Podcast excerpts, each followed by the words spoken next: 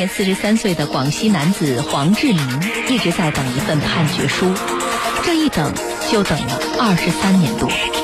今年九月二十八号是他一生中最开心的一天。黄志明拿着判决书，双手一直在颤抖，眼泪在眼眶里打转。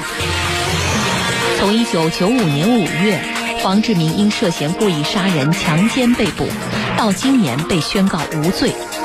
二十三年间，究竟发生了什么？二十三年后的无罪判决，铁坤马上讲述。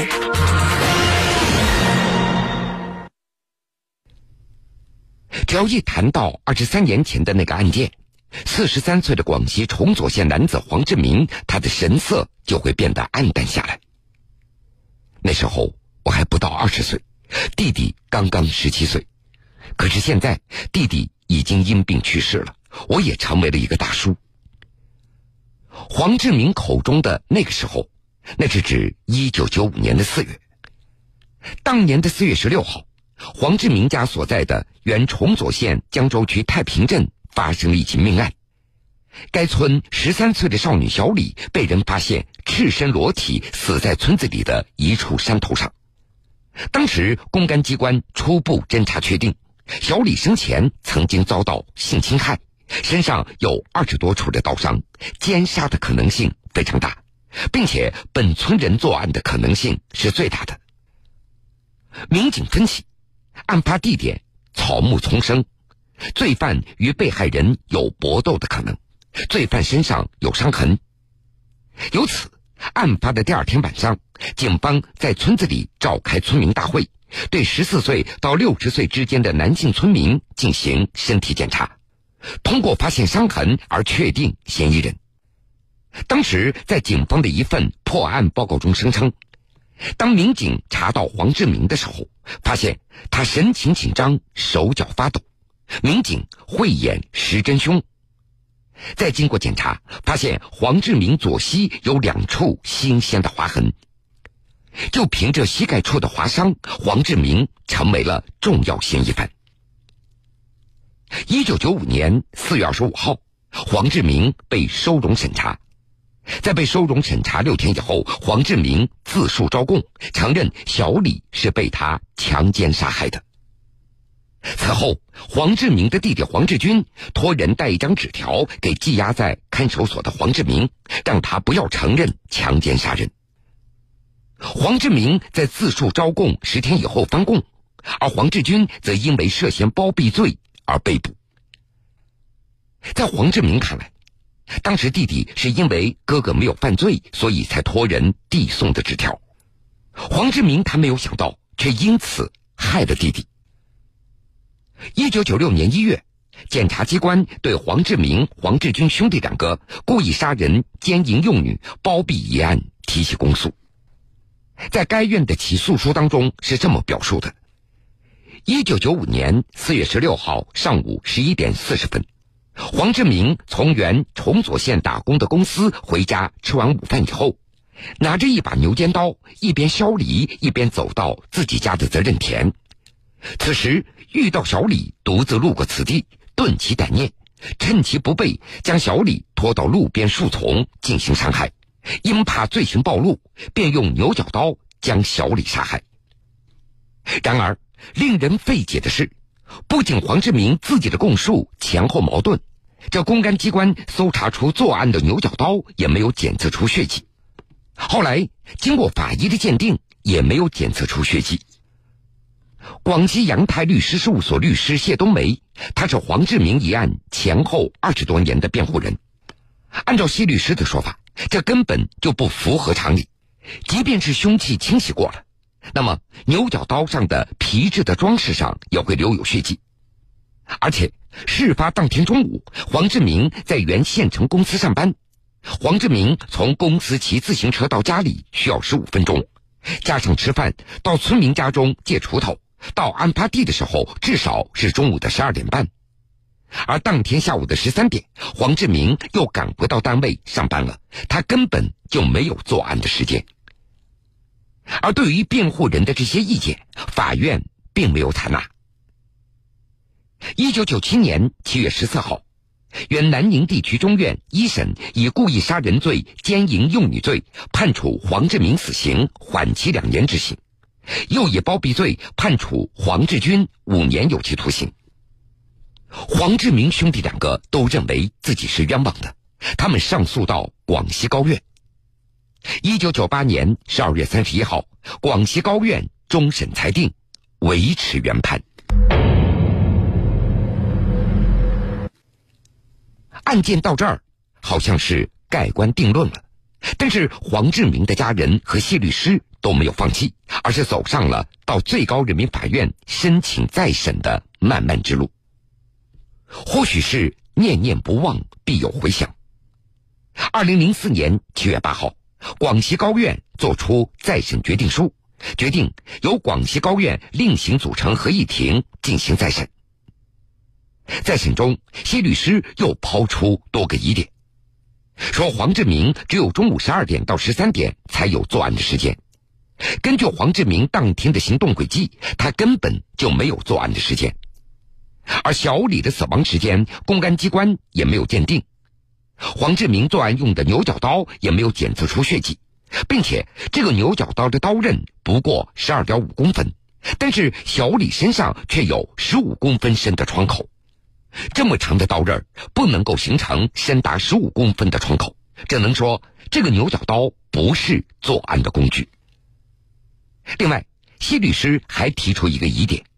黄志明膝盖上的两道伤痕，如果是小李当时反抗所抓伤的，那么公安机关应该对小李指甲中的皮屑进行鉴定，但是这个鉴定报告缺失了。另外，公安机关的一份血液和唾液的鉴定报告也并非唯一指向性，而黄志明坚持认为自己是被冤枉的，请求宣告无罪。弟弟黄志军也认为自己没有构成犯罪。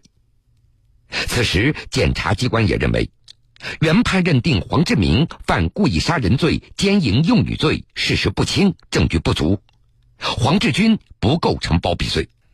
但是，广西高院未予采纳。在将近十年里，经过四次庭审以后，二零一三年十月十五号，再审裁定维持原判以及原裁决。而黄志明也因为积极改造获减刑八次，二零一三年一月二十五号刑满释放，弟弟黄志军也早已刑满释放。对于再审的裁决，黄家两兄弟依然不服，继续向最高法申请再审。二零一七年十二月十五号，最高法作出再审决定书，指令广西高院立案进行再审。在审中，黄志明依然坚持过去的观点，也没有提交新的证据。检察机关认为，这个案子原判认定事实不清，证据不足，应该依法改判黄志明无罪。九月二十八号，广西高院宣判黄志明无罪。当听到无罪判决的那一刻，黄志明百感交集，他忍不住流下了泪水。在法院门口。黄志明和他的二姐紧紧的拥抱在一起，并且手持那张等待了二十三年的判决书合影留念。现实的是是非非，人生的悲欢离合，人生的悲欢离合，生活的酸甜苦辣，甜苦辣。新闻故事，我的故事，故事，他的故事，还有还有你的故事，你的故事。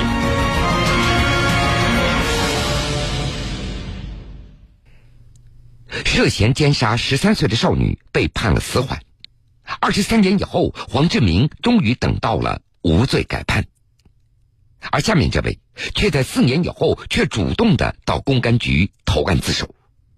之所以这么做，那是因为他受到了法制节目的感染。九月二十七号，浙江省丽水市庆元县公安局刑侦大队来了一位中年男子。自称是犯入室盗窃罪被警方通缉的在逃人员。这名男子名叫罗某姐，广西人，三十四岁。俗话说“三十而立”。二零一四年，刚过三十岁生日的罗某姐和他的朋友来到福建，打算干一番大的事业。他们选择所谓创业的方向，竟然是盗窃保险柜。为此，罗某简等人假借以收废品为名，租下一辆车子，在浙江、福建两省流窜，找机会作案。二零一四年七月二号到四号期间，罗某简等三个人多次驾车来到浙江云和、景宁、庆元、龙泉以及福建三明、蒲城等六个地方。他们以技术开锁、翻墙等这样的手法疯狂作案二十多起。他们大都选择在凌晨的时候作案，专挑保险箱下手，盗取黄金、首饰、珠宝、电脑、手机等物品以及大量现金，价值总计八十多万元。当年的七月五号凌晨三点多，当罗某简等人驾车上高速准备到福建销赃的时候，警方锁定了这个盗窃团伙，并且在高速设卡进行拦截。罗某简等人在高速上驾车疯狂逃窜，当行驶到福建高速路段的时候，他们暴力强闯警方所设立的卡点。由于车速过快，撞上护栏，三人弃车逃跑，两人当场被警方抓获。当时，罗某简由于躲在高速一个水沟里，侥幸逃脱追捕。在躲了一天一夜以后，通过黑车辗转广东、贵州等地，开启了他的。逃亡生涯。浙江庆元县警方随即将罗某简列为网上逃犯，并且积极搜寻线索，做家属的思想工作，始终没有放弃对罗某简的抓捕。随后的几年，罗某简改了名字，在贵州靠打零工为生，并且还用假身份与当地一个女子结婚生子。虽然在别人的眼光里，他的日子过得还算不错。但是罗某简的心里一直都有个疙瘩，他知道自己始终是一个逃犯，是一个无法见光的人。这么多年来，罗某简他从来没有向任何人讲述过自己盗窃逃亡的经历，也没有办理过身份证，生病了也不敢到医院就医，更不敢乘车出远门。虽然他也经常想过要去自首，但是一直没有勇气下定决心。这几年，罗某简经常会收看一些法制节目，学习一点法律知识。那是在今年九月十八号，当他像往常一样打开电视机，一档法制类的节目正在播放云和十九年前水库沉尸案件的专题报道。看到“云和”这两个字，罗某简的心里不由得一动，因为云和也正是他当年盗窃过的一个地方。镜头前逃亡十九年的那个罪犯泣不成声，这一幕也深深触动了罗某姐。